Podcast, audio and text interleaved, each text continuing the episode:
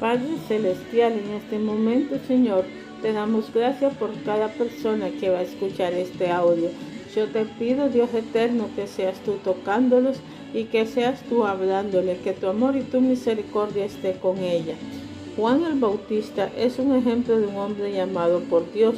Tuvo la audacia de decir a sus compañeros judíos que habían dejado de justificarse a sí mismos basado en los sentimientos superiores como raza y afrontar la necesidad que tenía de un arrepentimiento moral y espiritual. El bautismo, afirmaba él, daría testimonio de la autenticidad de su condición. No es extraño que nadie tuviera una postura neutral en cuanto a Juan. Él no se andaba con rodeos. Era alguien a quien se amaba o se odiaba. Uno de, de los de este último tiempo o este último tipo terminó cortándole la cabeza. Pero Juan aún así seguirá hablando por los siglos, no antes de que se acabara su obra. Juan, el hombre llamado, ofrece un notable contraste con Saúl, el impulsado. Juan parece haber tenido desde el principio mismo un claro sentido de destino, resultaba de la asignación celestial que brotaba de la profundidad de su ser. Se puede percibir el, el contraste entre Saúl y él de modo más vivo cuando la identidad personal y el sentido de seguridad profesional de ambos se ven atascados como se recordará Saúl, el hombre impulsado reaccionó violentamente desenfrenándose contra lo que creía que eran sus enemigos al conversar convencerse de que la preservación de su autoridad y la supervivencia de su posición tendrían únicamente, dependían únicamente de él. Pero el caso de Juan es diferente. Observe, obsérvelo cuando le llegó la noticia de que su popularidad puede estar al borde de un serio declive. Para dar un poco de emoción al asunto, permítame decirle que Juan se hallaba en un punto de perder su empleo. El relato que tengo en mente comienza después que Juan ha presentado a Cristo a las multitudes y que está éstas han empezado a transferir su efecto al Cordero de Dios. Lo puedes ver en Juan 1.36. Entonces, se le hace ver a Juan que el gentío, incluso algunos de sus propios seguidores, están siendo siendo, siguiendo a Jesús, escuchando sus enseñanzas y siendo bautizados por sus discípulos, se recibe la impresión de que aquellos que llevaron a Juan la noticia del descenso de su fama esperaban tener la oportunidad de verlo, reaccionar de una forma muy negativa, pero no se le dio esa oportunidad, él le falló. Respondió Juan y les dijo, no puede el hombre recibir nada si no lo fuera dado del cielo. Vosotros mismos me sois testigo de que dije yo no soy el Cristo, sino que soy el enviado delante de él. El que tiene la esposa es el esposo. Mas el amigo del esposo que está a su lado y le oye, se goza grandemente de la voz del esposo. Así pues, este es mi gozo está cumplido. Es necesario que él crezca para que yo mengue. Es muy importante que nosotros debemos tener esta, esta llamado. Nosotros no somos los dueños de la obra. El dueño de la obra es nuestro Señor. Y si hay personas que han avanzado, es porque Dios se lo ha querido dar. Si hay personas que tienen poco, es porque Dios así se lo ha querido dar. Recordemos siempre que el dueño de la obra es nuestro Señor Jesucristo, que nosotros simplemente vamos a hacer personas llamadas y que Él hará con nosotros no es su voluntad. Gracias Padre Celestial por cada llamado, Señor, por cada llamado genuino, Señor, por cada oveja que verdaderamente oye tu voz y escucha, Padre Celestial. Mi alma te alaba, mi alma te glorifica, Padre Celestial, por todo lo que tú haces. Amén y amén. Esperanzas para un individuo impulsado. ¿Puede una persona cambiar? Desde luego que sí. Desde luego que sí, el cambio comienza cuando dicha persona le da frente al hecho de que está obrando por impulsos y no según su llamamiento. por lo que generalmente ese descubrimiento se hace bajo la cegadora y, y luz de un encuentro personal con nuestro Señor Jesucristo. ¿Cómo pudiéramos experimentar los doce? Una audiencia con Jesús a lo largo del tiempo revela todas las raíces y las expresiones de una vida impulsada. Para hacer frente a su carácter impulsado, uno debe empezar por evaluar sin compasión sus propios motivos y valores, como se, se vio obligado a hacerlo Pedro con su encuentro con Jesús.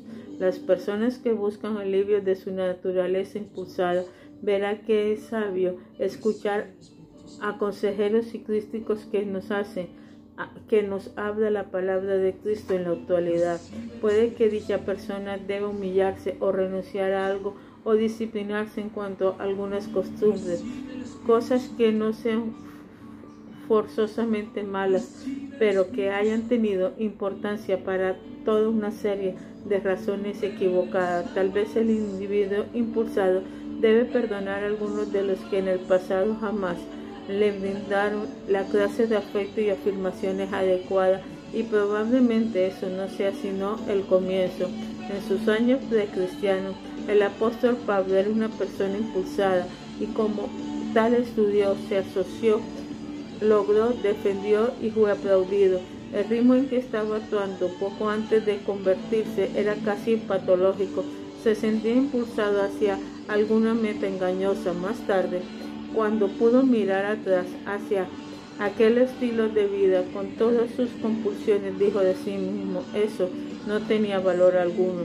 Pablo, un individuo impulsado hasta que Cristo lo llamó. Uno saca la impresión de que el camino de Damasco, cuando el apóstol cayó de rodillas ante el Señor, su mundo interior debió experimentar un estallido de alivio.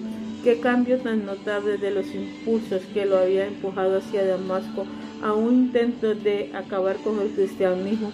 A ese momento conmovedor en que plenamente sometido preguntó Jesús, Señor, ¿qué quieres que yo haga?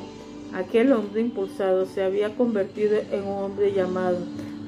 Eso mismo hubiera deseado yo para el hombre que vino a hablar conmigo acerca de todas las existencias de todas las personas. Eso mismo hubiera deseado yo para todas las personas que hablan y no quieren convertirse en nuestro Señor Jesucristo. Tal vez se conversa acerca de su insaciable deseo de triunfar, tal vez conversan acerca de su insaciable deseo de ganar dinero, de impresionar. en pocas ocasiones todas las personas captan el mensaje y en pocas ocasiones se quieren convertir. Uno a veces piensa que en realidad esas personas piensan que son el centro del universo y el centro de la vida, del aspecto público interior de su mundo. Casi podríamos verlos ante, de rodillas ante Cristo, ofreciendo su carácter impulsado y siendo lavado por completo de todos aquellos recuerdos antiguos y terribles, dolorosos.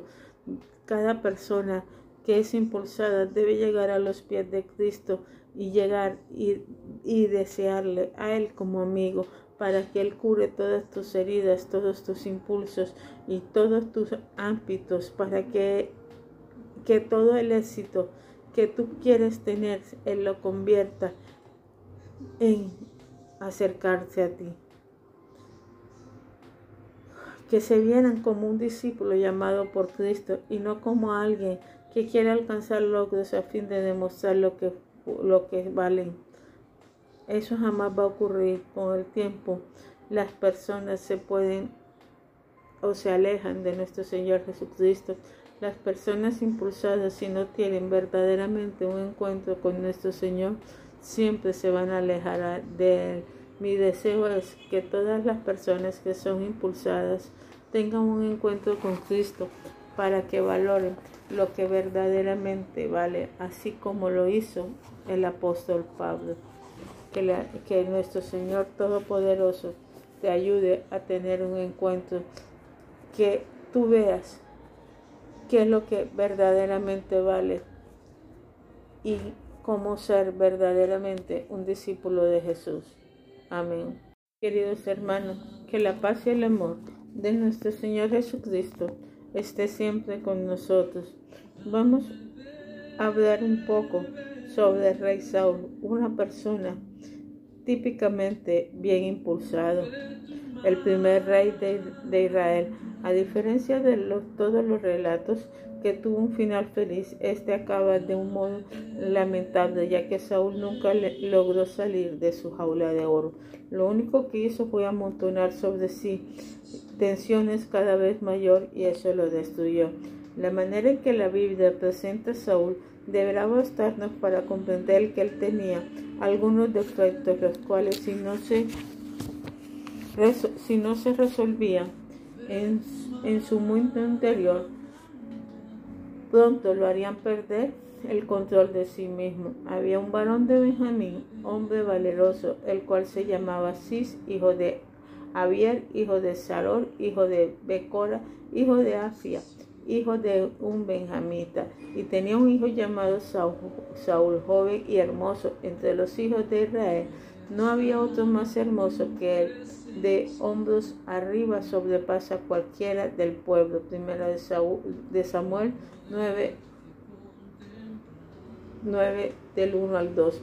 Al principio de su vida pública, Saúl poseía tres características no ganadas que podían convertirse en ventajas o, serían, o serios impedimentos para él. Él mismo tenía que decir y sus decisiones dependían del orden diario que, que hubiera en su mundo interior. ¿Cuáles esas tres características? Primeramente, la riqueza, en segundo lugar, un aspecto atractivo y en tercero, un cuerpo grande y bien desarrollado. Todas estas constituyen atributos del mundo público de la persona. En otras palabras, la primera impresión hacia, hacia, hacia de Saúl un hombre mejor que cualquiera otro a su alrededor.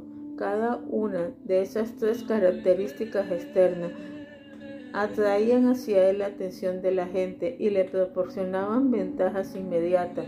Cada vez que pensamos en los dones naturales de Saúl, me acuerdo de aquel presidente que nos decía, si tuviera unos 15 centímetros más de estatura, podía alcanzar éxito en el mundo de los negocios y lo que era aún más importante, le daba una especie de carisma, el cual hizo posible que consiguiera algún éxito temprano, sin necesidad de adquirir sabiduría de corazón ni estatura espiritual. Saúl simplemente era un triunfador precoz. A medida que la Biblia va revelando la historia de rey Saúl, se nos dice otras cosas acerca de él, cosas que podían ya ser ayudarlo a alcanzar el éxito o contribuir a su fracaso final. Sabemos, por ejemplo, que Saúl tenía facilidad de palabra. Cuando se le brinda la oportunidad de hablar a las multitudes, era elocuente. El monarca contaba con todo lo necesario para considerar su poder y lograr el reconocimiento de la gente, sin tener siquiera que desarrollar primero algún tipo de solidez en su mundo interior. Y allí estaba precisamente el peligro de Saúl. Cuando Saúl llegó al trono de Israel, disfrutó de un éxito inmediato, excesivo. Eso al parecer hizo que no fuera consciente que tenía ciertas limitaciones en su vida. El rey dedicó poco tiempo a sopesar su necesidad de otros, a cultivar una relación con Dios o siquiera afrontar sus responsabilidades para con el pueblo que gobernaba. Las señales de un hombre impulsado comenzaron a aparecer. Saúl se convirtió en un hombre atareado. veía nudos que se le antojaba que había que conquistar Así, ante una inminente batalla con los filisteos, el gran enemigo de Israel por aquel entonces, y teniendo que esperar enviar al profeta Samuel para que acudiera a ofrecer los sacrificios necesarios, empezó a impacientarse y a ponerse irritable a causa de la tardanza del hombre de Dios. Saúl, em, Saúl pensó que se estaba comprometiendo su agenda y que tenía que poner en marcha las cosas. ¿Qué remedio se le ocurrió? Ofrecer el mismo sacrificio y eso fue precisamente lo que el rey Saúl hizo. En, aquello suponía una violación del pacto con Dios bastante seria. Al ofrecerse sacrificio era algo que hacían los profetas como Samuel y no los reyes como Saúl pero Saúl lo había olvidado, creyéndose demasiado importante. De allí en adelante, Saúl empezó a descender por una pendiente ininterrumpida. Ahora tu reino no será duradero. Jehová se ha buscado un bajarón conforme a su corazón. Primera de, Samuel 13:14. Así es como acaban la mayoría de los hombres impulsados, despojados de toda bendición y ayuda hasta entonces había que había recibido de Dios. Saúl empezó a revelar aún más su carácter impulsado. Pronto todas sus energías se consumían en aferrarse al trono, compitiendo con el joven David, quien había sido cautivado el corazón del pueblo de Israel. Las escrituras presentan varios tipos de la ira explosiva de Saúl, ira que lo condujo tanto a cometer ultrajes como a momentos de paralizadora compasión de sí mismo. Al fin de su vida, era un hombre descontrolado que veía enemigos por todas partes. ¿Por qué? Porque desde el comienzo mismo había sido un impulsado que jamás cautivó el orden en su mundo interior. me pregunto cuánto había sido impulsado de Saúl en la tarde de Hormel de la atención. Sospecho que lo había colocado entre las posibles víctimas de un infarto cardíaco o de, o de un derrame cerebral, pero Saúl nunca abordó el problema de su naturaleza impulsiva ni, ni mediante algo semejante a una tabla de tensión, ni afrontando simplemente las retenciones internas que Dios había querido que oyese en su mundo interior. Saúl no había durado mucho entre los doce discípulos sesionados por Jesús. Sus propias compulsiones eran demasiado fuertes, lo mismo que lo había llevado a echar mano del poder y a no soltarlo. De volverse contra sus más fieles partidarios lo había movido a tomar una serie de decisiones imprudentes. Por último, lo condujo a una muerte ignominiosa Saúl fue el clásico hombre impulsado. A la medida en que descubramos a Saúl en nosotros, debemos trabajar en nuestro propio mundo interior, ya que una vida interior cargada de impulsos sin resolver nos podrá reconocer la voz de Cristo cuando Él lo llame. El ruido y el dolor de la atención serán demasiado grandes por desgracia, en nuestra sociedad abundan los saúles, hombres y mujeres atrapados en aulas de oro, impulsados a acumular, que pugna por ser reconocidos o por conseguir logros. Desafortunadamente, en nuestras iglesias también abundan estas personas impulsadas. Muchas congregaciones son fuertes fuentes secas en, en vez de construir manantiales de energía vitalizadora que hacen que la gente crezca y se deleite en la voluntad de Dios, llegan a ser causa de tensión. El hombre impulsado tiene un mundo interior desordenado, su jaula puede que sea de lujo color dorado, pero se trata de una trampa. Dentro de ella no hay nada duradero. Padre Celestial, yo te pido en este momento, Dios eterno, misericordioso, que tú cambies nuestra forma, Padre Celestial, de ver las cosas, Señor, que aprendemos, oh Dios eterno, Señor, a mirarte, que aprendemos, Padre Celestial, a estar siempre en tu presencia. Espíritu Santo, Señor, ayúdanos, Padre Celestial, a seguir tus caminos. Ayúdanos, Padre, a depender de ti. Te lo pido en nombre poderoso de nuestro Señor Jesucristo. Amén y amén. Hola mis queridos hermanos, que la bendición del Todopoderoso siempre esté con ustedes, que su presencia ilumine su diario vivir todos los días, que sus misericordias sean derramadas cada instante. Vamos a leer algo de cuando estamos encerrados en jaulas de oro. Si mi mundo interior está en orden, es porque conozco mi inclinación para actuar según modelos y esquemas no dispuestos por Dios, sino por modelos por un desorden del pasado. Tenemos 12 hombres eh, que siguieron a nuestro Señor Jesucristo y que finalmente fundaron iglesia, constituían un extraño grupo tal vez para la mayoría de las personas. A ninguno de ellos había escogido yo para dirigir un movimiento de las proporciones de la misión de Cristo, porque todos ellos tenían defectos bastante garrafales y de pronto un de pronto un coach lo hubiera visto y hubiera dicho, esos hombres no sirven para dirigir el ministerio de nuestro Señor Jesucristo. No los había elegido ellos, pero Jesús, sin embargo, vio algo más allá que mis ojos podían ver y ya nosotros todos sabemos cuál fue el resultado que esto dio. Hablando con franqueza, algunos de los voluntarios de los cuales Jesús rechazó tal vez eran hombres más dignos de llevar su ministerio. Algunos voluntarios eran más dinámicos que reconocían algo bueno cuando lo veían. Además, al parecer rebosaban de entusiasmo. Sin embargo, él no le confió la comisión que tuvieron sus discípulos. ¿Pero por qué? Tal vez Jesús con su extraordinario discernimiento examinó el mundo interior de ellos y percibió señales de peligro, o quizás los consideró hombres impulsivos dispuestos a labrarse un futuro. Es posible que el problema fuese precisamente lo que a ti y a mí nos gustaría de ellos. Quería controlar las situaciones y decir cuándo comenzarían y a dónde irían. Tal vez esto sea tal vez pura especulación mía.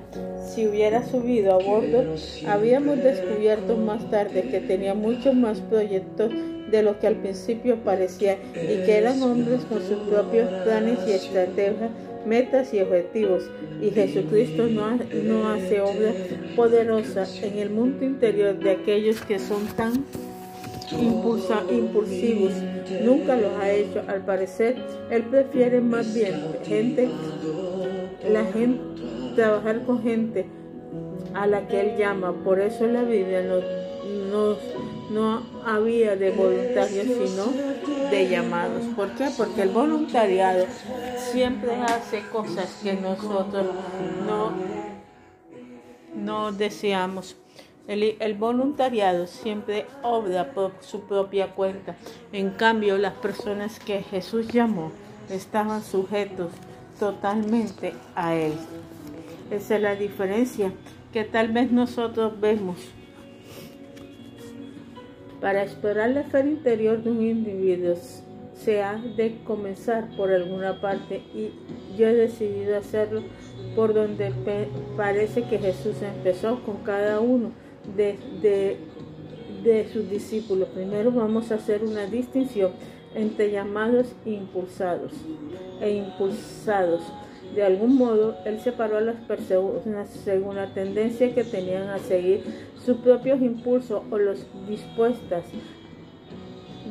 dispuestas que estaban a ser llamadas. Jesús se ocupó de los motivos de la gente, de la base de su energía espiritual, y de la clase de gratificación que les interesaba. Llamó a aquellos que se sentían atraídos por él y evitó a esos otros que siguiendo sus propios impulsos querían utilizarlo. Hoy en día también pasa así. Muchas personas queriendo utilizar sus propios impulsos quieren utilizarnos. Como puede usted distinguir a una persona impulsada? Es la, en la actualidad resulta relativamente más fácil que en la época de Jesús. La gente impulsada da señales de tensión nerviosa, busca esa clase de síntomas y probablemente descubrirá algunos hombres y mujeres impulsados. El mundo contemporáneo está presentando mucha atención al tema de la tensión nerviosa. Se escriben libros sobre los mismos, se investiga se hacen investigaciones y es objeto de examen por parte de los por parte de los médicos cada vez que alguien siente dolor en el pecho o está mal del estómago. Mucha gente dedica su vida entera al estudio de la tensión. Los, los científicos la miden en su laboratorio sometiendo diversos materiales a todo tipo de presiones, temperaturas y vibración. Los ingenieros la estudian en los chasis y en los motores de automóviles y aviones, conduciéndolos o piloteándolos en condiciones extremas durante miles de kilómetros. En los seres humanos, la atención se comprueba muy minuciosamente mientras la gente vuela por el espacio, se halla sentada en una cabina a presión o en el fondo del océano o tiene que pasar pruebas médicas de presión en los laboratorios de un hospital. Cierto hombre que conozco ha ideado un sistema de aparatos de medición que siguen las ondas cerebrales y pueden, avisar al investigador el momento mismo en que los objetivos de su estudio experimentan una tensión relativa. ¿Qué hay detrás de toda tensión? Según el North en los últimos 30 años muchos médicos y oficiales del Departamento de Salud Pública han llegado a comprender el efecto tan dañino que tiene la atención en el bienestar de las personas. Según la Academia Americana de Médicos de la Familia, dos tercios de, las visitas a los doctores son motivadas por síntomas relacionados a la atención nerviosa. Al mismo tiempo, los líderes industriales se sienten alarmados por el enorme costo que tales síntomas producen en asentismo laboral gastos médicos a cargo de las empresas y pérdidas de la producción. ¿Qué hay detrás de ello? El Lord Tarmy, junto citando al doctor Choi Alken de la Universidad de Luisiana, dice, nuestra misma forma de vida, la manera en que vivimos, dice Alken, surgen como las principales causas de enfermedades en nuestro día. Entonces, hemos dicho que Jesús no llamó a personas que estaban impulsadas, sino a personas que estaban verdaderamente dispuestas a, a seguirlo a Él y a obedecer cada una de sus acciones. En este momento, yo te pregunto, ¿tú estás siendo impulsado o quieres verdaderamente servirle a Cristo. Vamos a orar. Padre Celestial, oh Dios eterno y misericordioso, Señor, en este momento te pedimos que nosotros seamos servidores y no personas impulsadas, Señor, que actúan por su propia cuenta, sino personas que verdaderamente quieren agradarte a ti, no solamente en el servicio, Señor, sino en, en nuestra vida cotidiana. Oh Dios eterno, enséñanos a estar en tu presencia, Señor, y enséñanos, Padre Celestial, a ser personas que te obedezcan y estén siempre siguiendo tus caminos. Gracias, Espíritu Santo, por todo lo que haces. Amén y amén. Queridos hermanos, que la paz de nuestro Señor Jesucristo esté siempre con nosotros. Vamos a ver cómo viven las personas que son llamadas por nuestro Padre Celestial.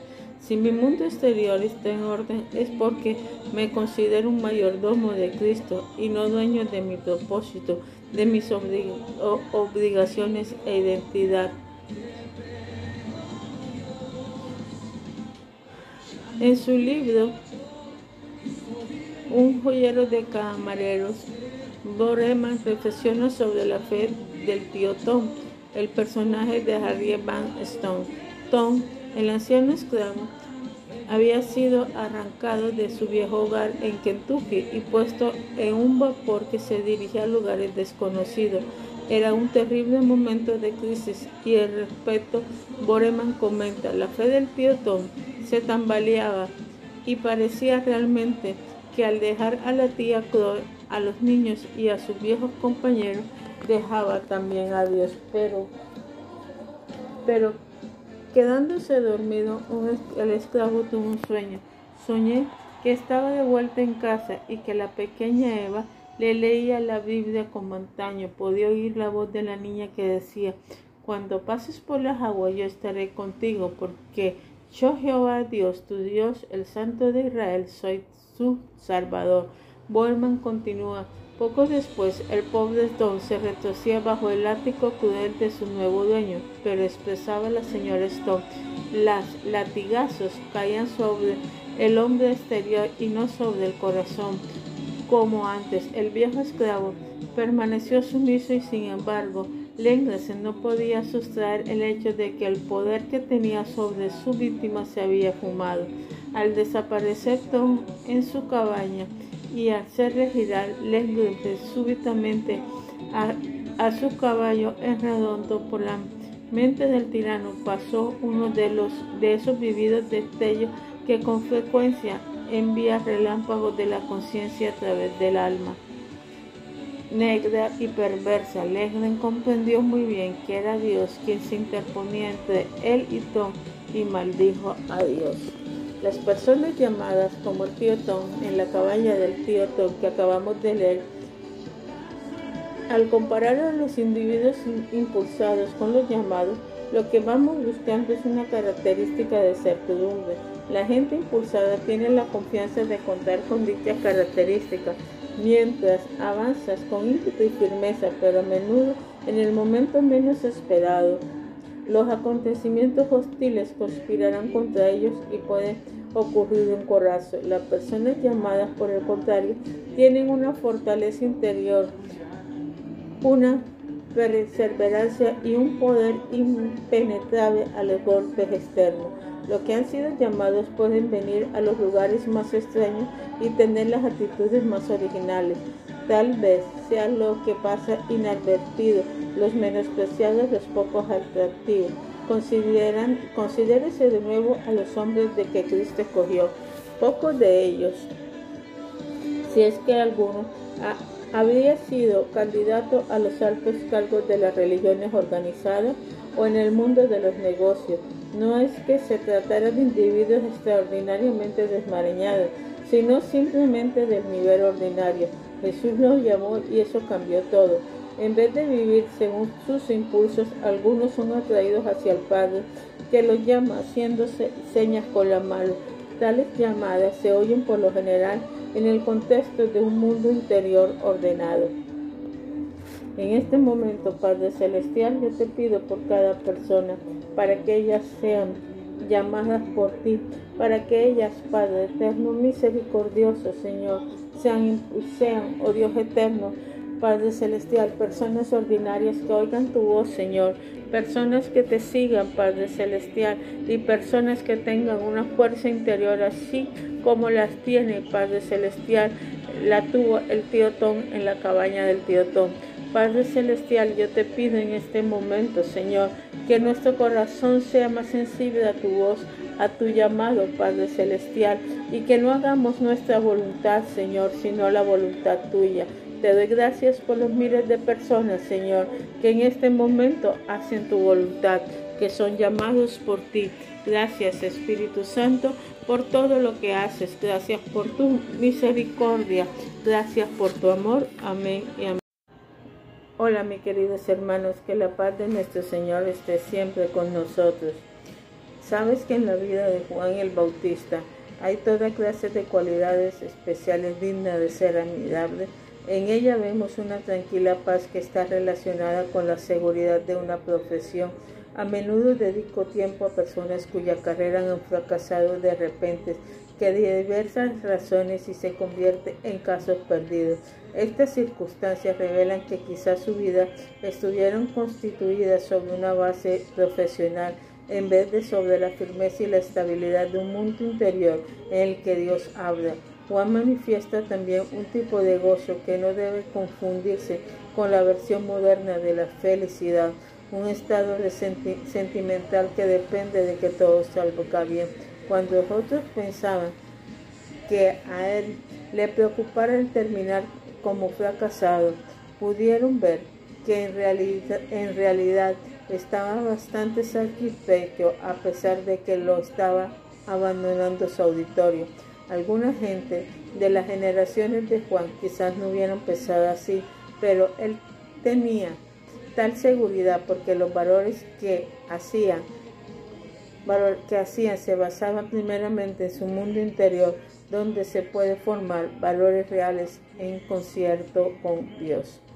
Juan era verdaderamente un hombre llamado y ejemplarizado, lo que Storwell quería decir cuando estudió que los latigazos de Simón Larder caían sobre el hombre interior de Tom, pero no sobre su corazón. algo se interponía entre Juan y la evidencia pública de que podía ser un fracasado. Era la incuestionable realidad del llamado divino que Juan el Bautista había oído en su mundo interior.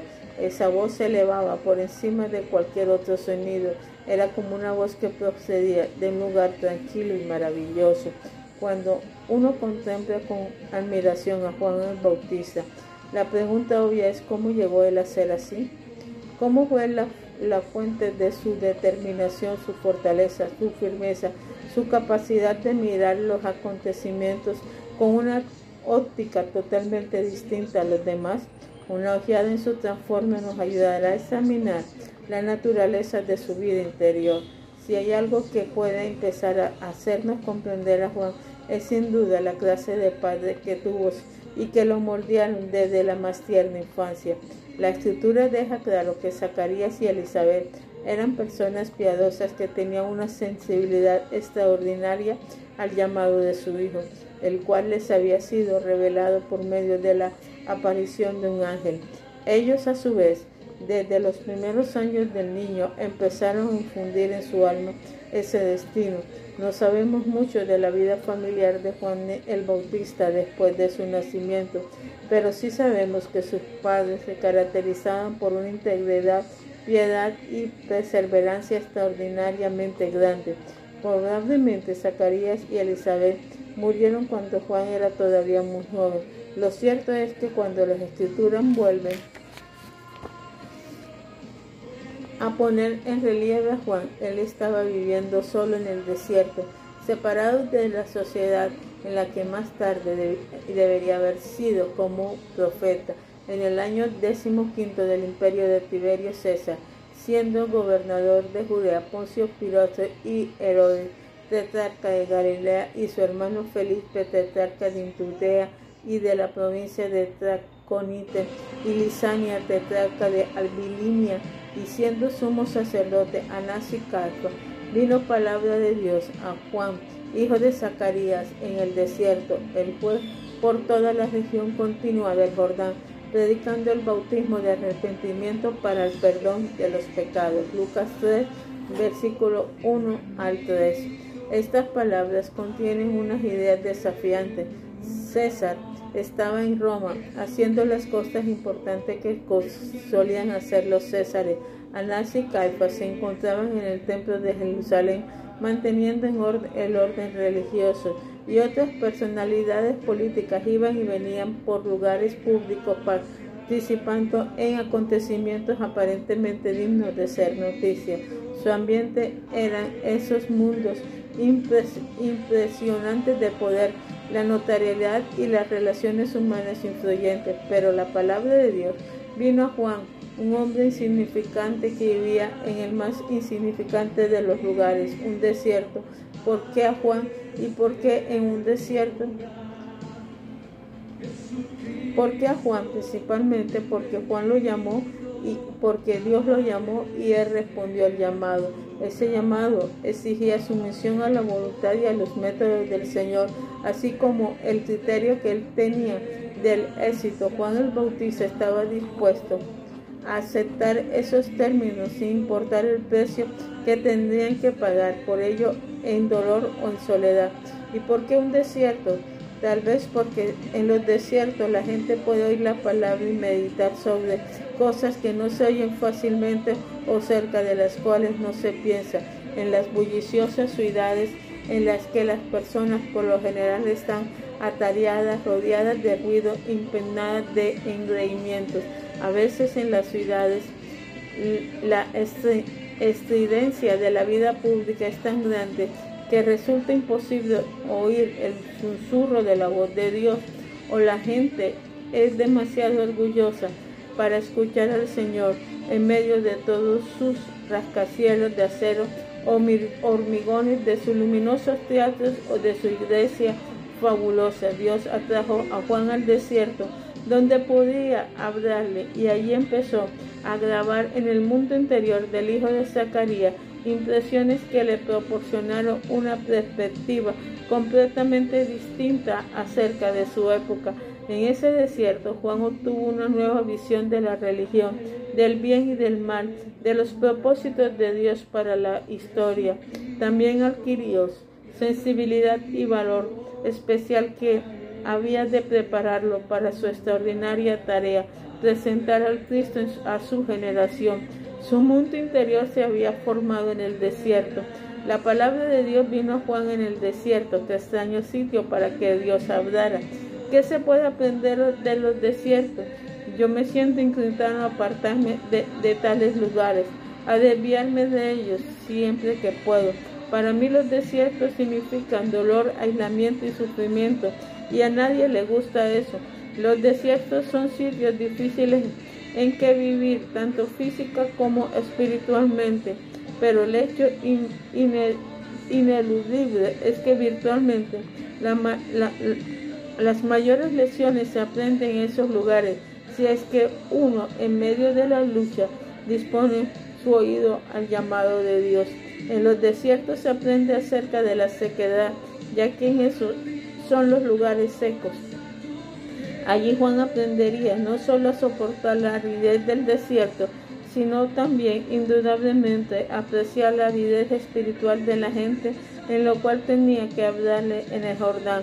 En un desierto se aprende a depender del Señor. La vida allí, como había descubierto los hebreos siglos atrás, no pueden soportarse sin la benevolencia de un Dios misericordioso. Solo el individuo que ha sufrido penalidades semejantes sabe lo que es abandonar completamente a las manos divinas porque no hay otra cosa que se pueda hacer. Sin embargo, los desiertos tienen una faceta un poco más luminosa también, la de proporcionar un sitio donde se está libre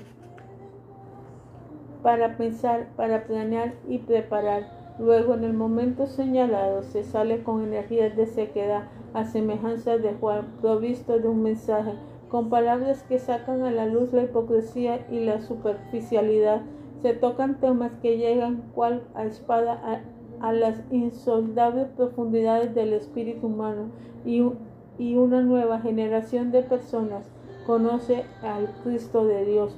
Una persona puede ser llamada en el desierto, Juan, en enfrentarse con resoluciones primero a sus críticos y luego a, rabiosamente defensivo Herodes, cuya vida de inmoralidad reprendió, comenzó a revelar esas cualidades únicas que es el llamamiento. Usted puede verlo en la seriedad con que se le devolvió en su actuación profética algo especial obrando en el, en el interior de Juan el Bautista, proporcionándole una base independiente de juicio y de sabiduría, pocos pudieron resistir su mensaje.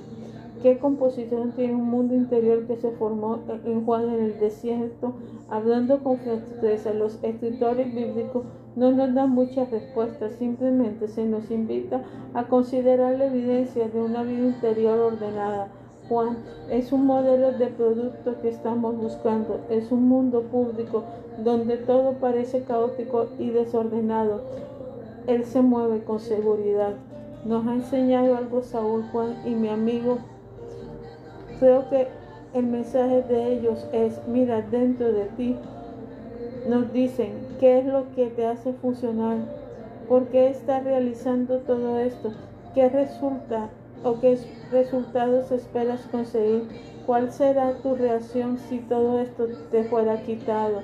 Miro dentro de mi mundo interior y descubro que casi todos los días tengo que luchar con el, con el dilema si voy a ser como Saúl o como Juan, viviendo en un mundo competidor en que logro lo, lo que significa casi todo. Me será fácil unirme a Saúl sin ser impulsado a aferrarme a proteger y a dominar. Podría incluso descubrir que estoy haciendo este tipo de cosas mientras me digo a mí mismo que estoy realizando la obra de Dios, pero la tensión que ello produce puede llegar a ser demasiado grande. Luego hay días en los que podría ser como Juan, Haciendo, habiendo escuchado la voz de Dios, puedo saber cuál es mi misión. Esto puede exigir valor, disciplina, naturalmente, pero ahora los resultados están en manos de aquel que llama. Si carezco o menguo, es cosa suya, no mía. El ordenar mi vida, sigo mis propias perspectivas y la de los demás, y el valorarme de acuerdo con la opinión de otros puede sembrar el caos en mi mundo interior pero el actual basado en el llamamiento de Dios es disfrutar de una buena medida de orden interior, Padre Celestial. Yo te pido, Dios eterno, misericordioso, que cada día en nuestra vida, Señor, seamos formados como lo fue el profeta Juan, que seamos, Padre Celestial, guiados como Él. Padre Celestial, que en el desierto aprendamos a escuchar tu voz y a seguir siempre tus caminos. Gracias Espíritu Santo por la paz que siempre nos das y por el amor, Padre Celestial, que siempre ha estado en nosotros. Amén y amén.